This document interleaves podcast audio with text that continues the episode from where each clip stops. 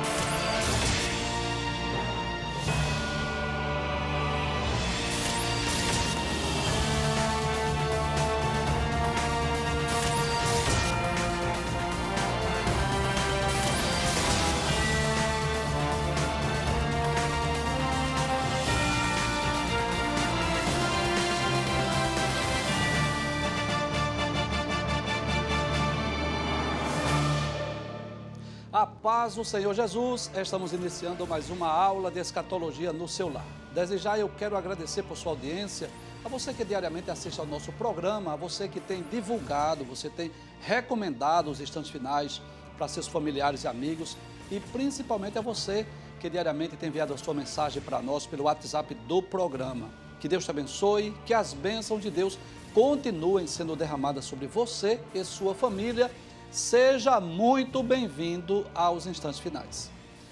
Eu gostaria de lembrar mais uma vez que você pode assistir a programação da Rede Brasil pelo YouTube, pelo Facebook, pelo Instagram, nos canais Rede Brasil Oficial e IADPE Oficial ou pelo site www.iadpeplay.org.br. E se você quer entrar em contato conosco, anote o número do WhatsApp que está aparecendo na sua tela: 99491 2293.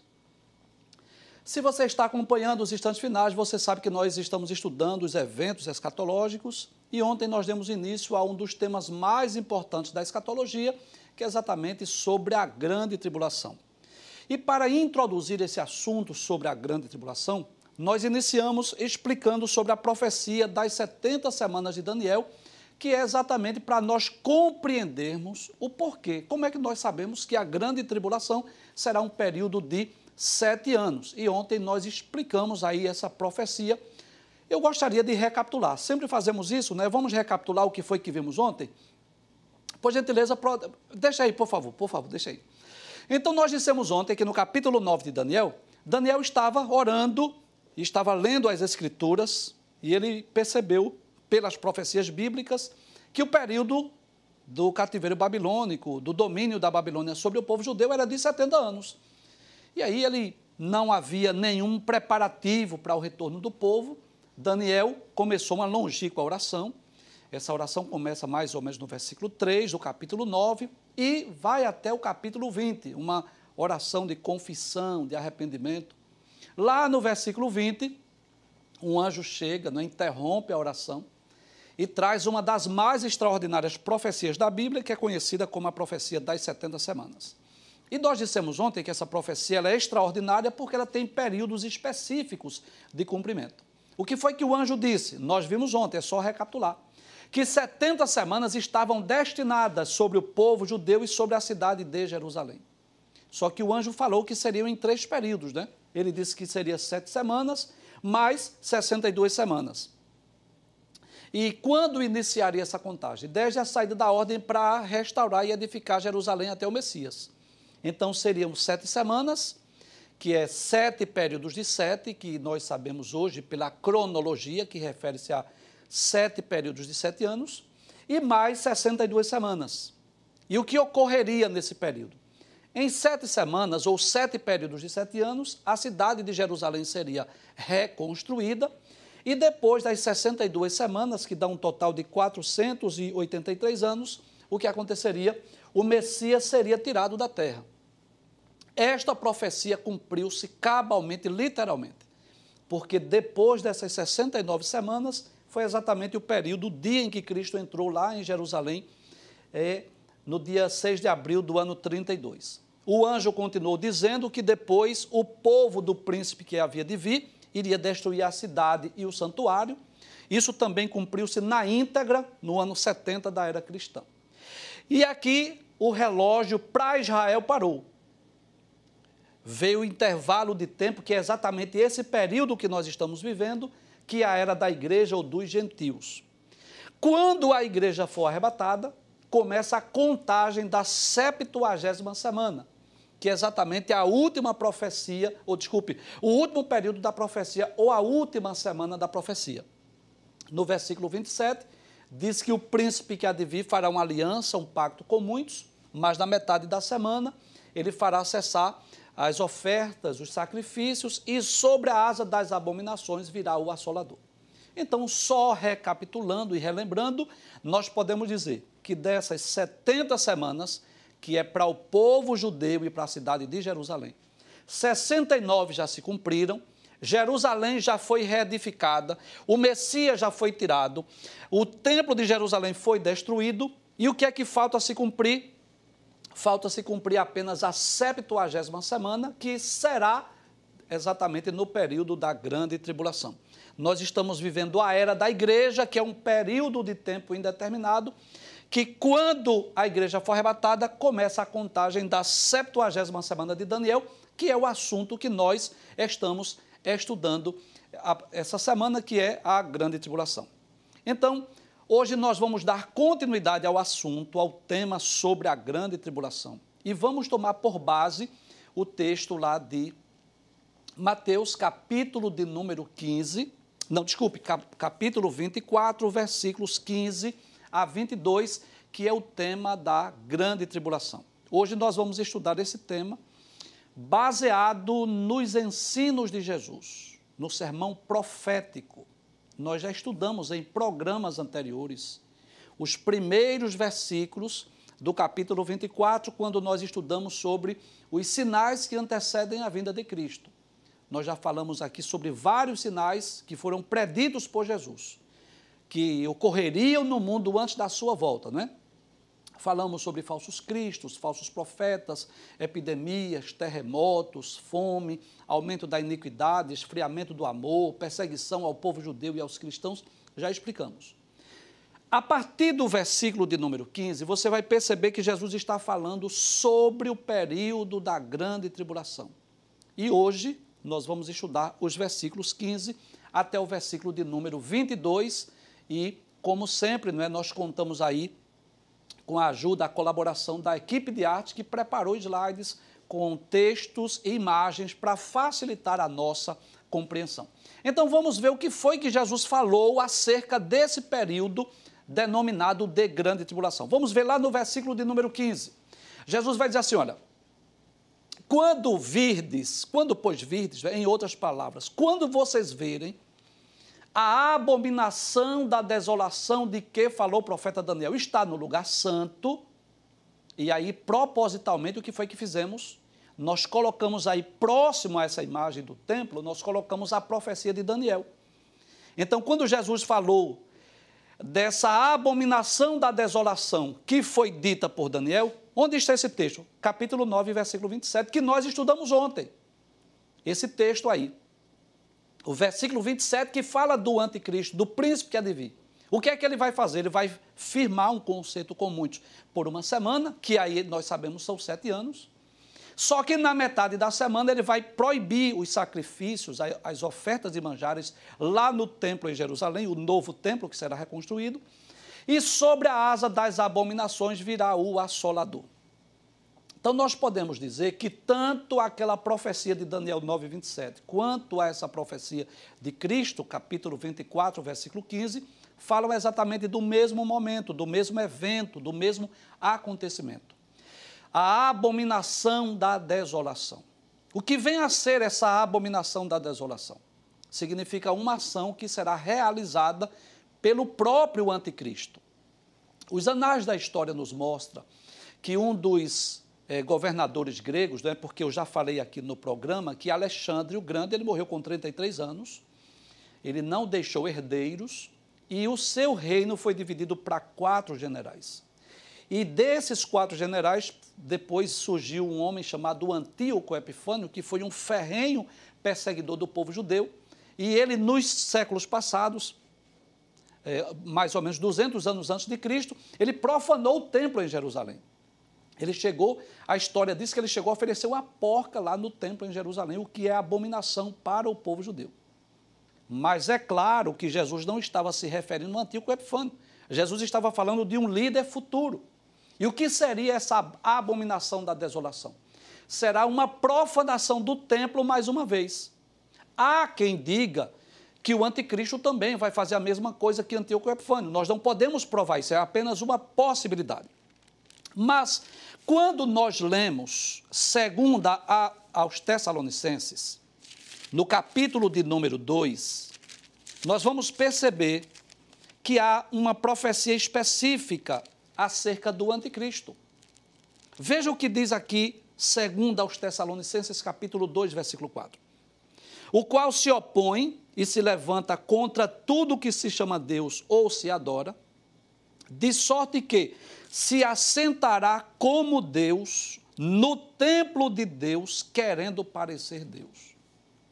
Tudo nos leva a crer que esta ação do príncipe que há de vir, do líder político mundial que vai surgir no futuro, o anticristo, tudo nos leva a crer que ele vai entrar no templo em Jerusalém, vai sentar-se no templo como se fosse o próprio Cristo, o próprio Messias, o próprio Salvador do mundo.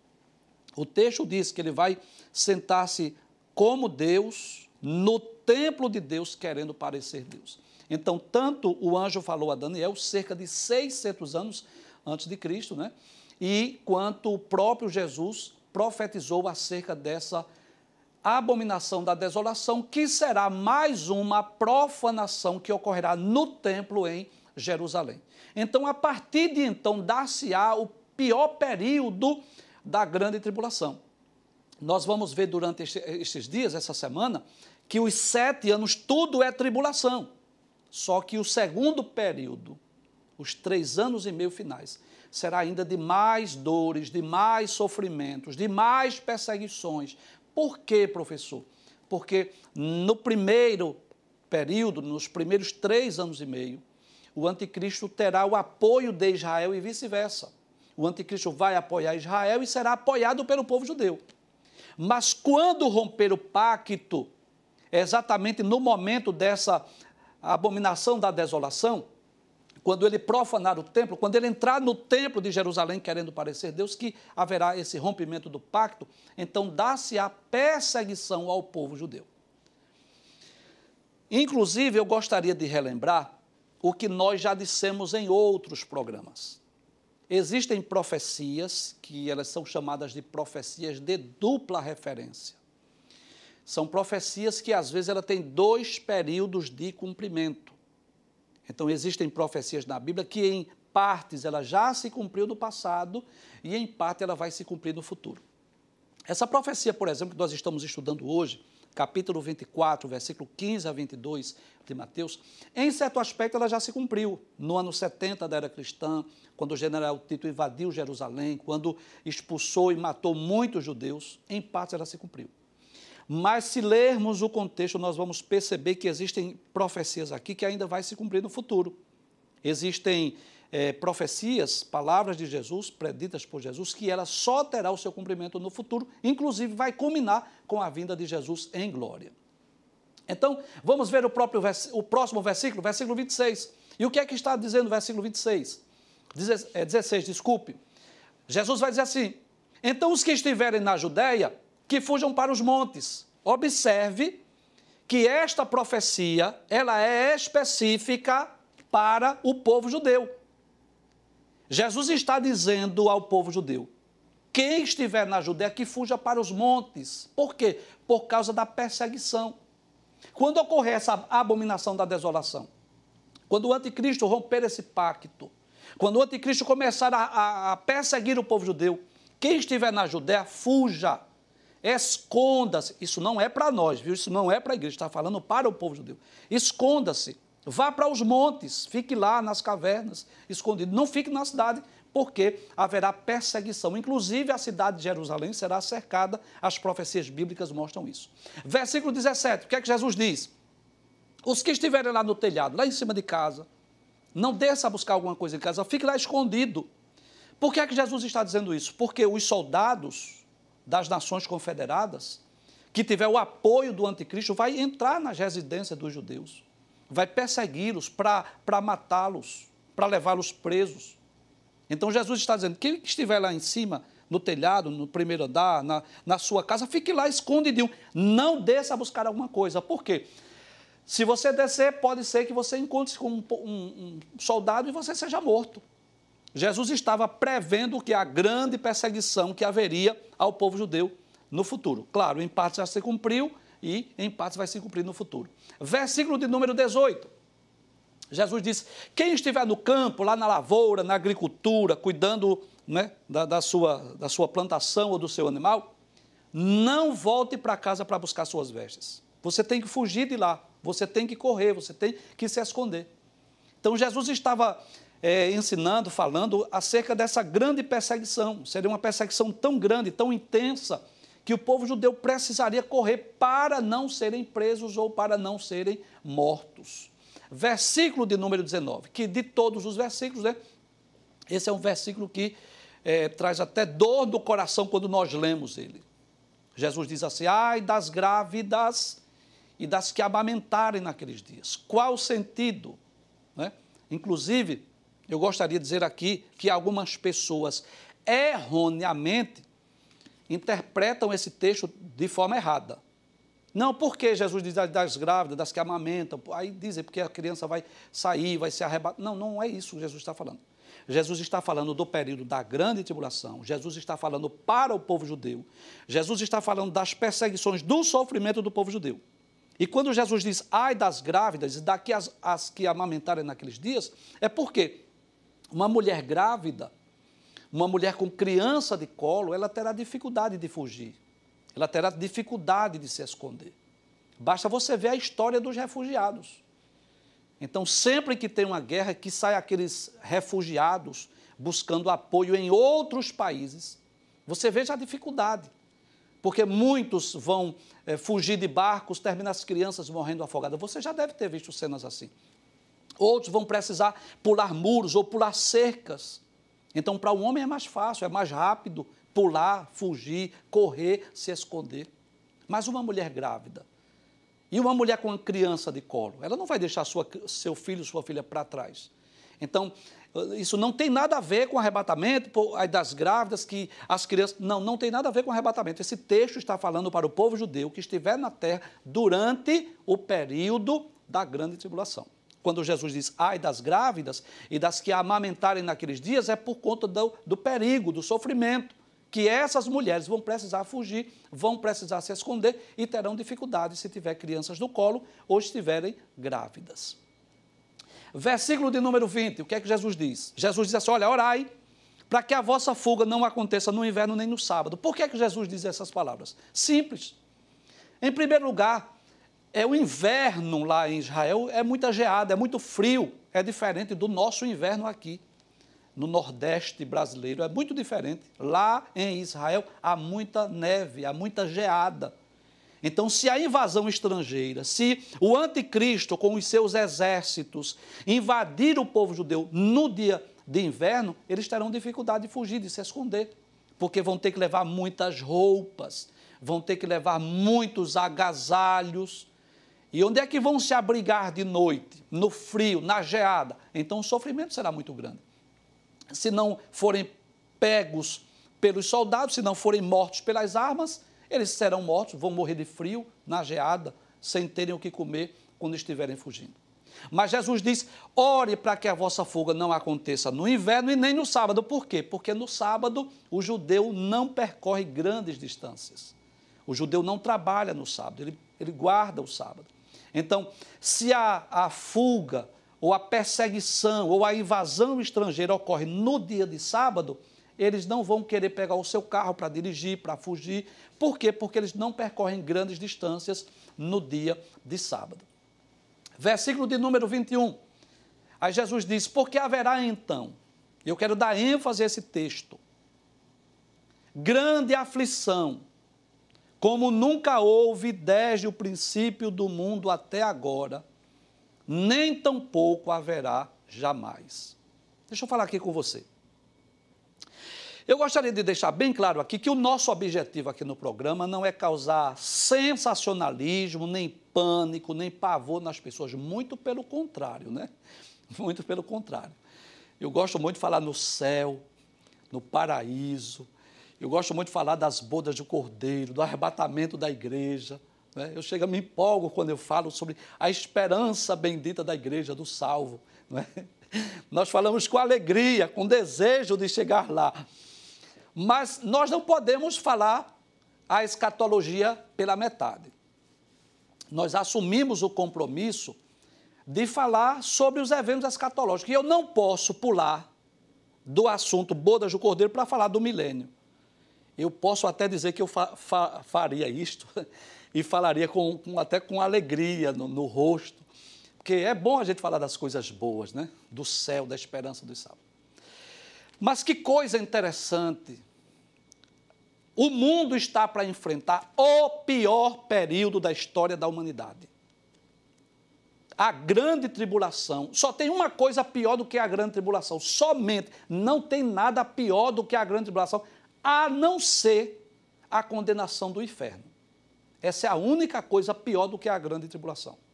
Porque Jesus disse: olha, não houve períodos que possamos comparar. Veja o que diz o texto. Abre na tela mais uma vez. Abre na tela, por favor. Porque haverá grande aflição, como nunca houve desde o princípio do mundo, nem tampouco haverá jamais. O que é que Jesus está dizendo? Que nem a Primeira Guerra Mundial, nem a Segunda Guerra Mundial, nada, absolutamente nada, pode ser comparado ao que está por vir. E eu não quero que você fique aí em pânico, pelo amor de Deus, porque não é esse o nosso objetivo, mas é algo simplesmente incomparável que está para acontecer no mundo. Né? Foi o próprio Jesus quem disse que não tem comparação. E nós vamos estudar aqui nas próximas semanas sobre os selos, sobre as taças, sobre as trombetas, coisas que vão ocorrer no mundo que não tem período da história da humanidade que possamos comparar. Será literalmente o pior período. Inclusive, a Bíblia diz que os homens, durante a grande tribulação, vão desmaiar de pavor, vão morder a língua de dor, e as potências do céu serão abaladas. Não há nada que possamos comparar à grande tribulação. E eu preciso falar disso, porque está na Bíblia. Inclusive, eu já disse, mas permita-me repetir. Em um, um evento curto de sete anos, comparado ao milênio, sete anos não é nada, mas ocupa mais de 50% do livro do Apocalipse. Porque há muitas destruições que estão para vir sobre o mundo durante este período. Finalmente, o último versículo que nós vamos estudar hoje. Foi que Jesus disse: Se aqueles dias não fossem abreviados, nenhuma carne se salvaria. Eu tenho ouvido muita gente dizer que esses dias, se não fossem abreviados, muita gente quer falar dos nossos dias. Não tem nada a ver, tá? Nós vivemos num ativismo, num dinamismo muito grande, menor agora por conta da pandemia, mas muito grande, né? Trabalho, escola, família, faculdade, muita coisa. E parece, nós temos a impressão que o tempo passa mais rápido. Já percebeu isso? Mas ele não passa mais rápido. O dia continua sendo de 24 horas. Então o dia passa com o mesmo tempo de, de sempre, de outrora. Mas quanto mais nós estamos ativos, quanto mais atividades, nós pensamos ou temos a impressão que o tempo passa rápido. Então, tem pessoas que dizem assim: olha, bem que Jesus disse, se aqueles dias não fossem abreviados, como se os dias que estivéssemos vivendo, o tempo tivesse mais curto. Não, não, Jesus não falou sobre os dias que estamos vivendo. Jesus falou sobre a grande tribulação. Então, eu vou dizer o que Jesus disse em outras palavras.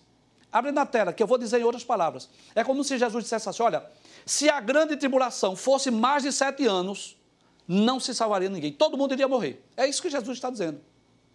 Inclusive, tem pessoas que pensam que durante a grande tribulação a morte vai estar presa. Pelo contrário, será o período de maior número de mortes no mundo, é o período da grande tribulação. Vai haver juízos que nós vamos estudar aqui nas próximas semanas, que de uma só vez vai morrer 25% da população mundial. Você imagina o pânico, o pavor, o terror que vai ocorrer no mundo quando 25% da população morrer, ou seja, a cada quatro pessoas vai morrer uma.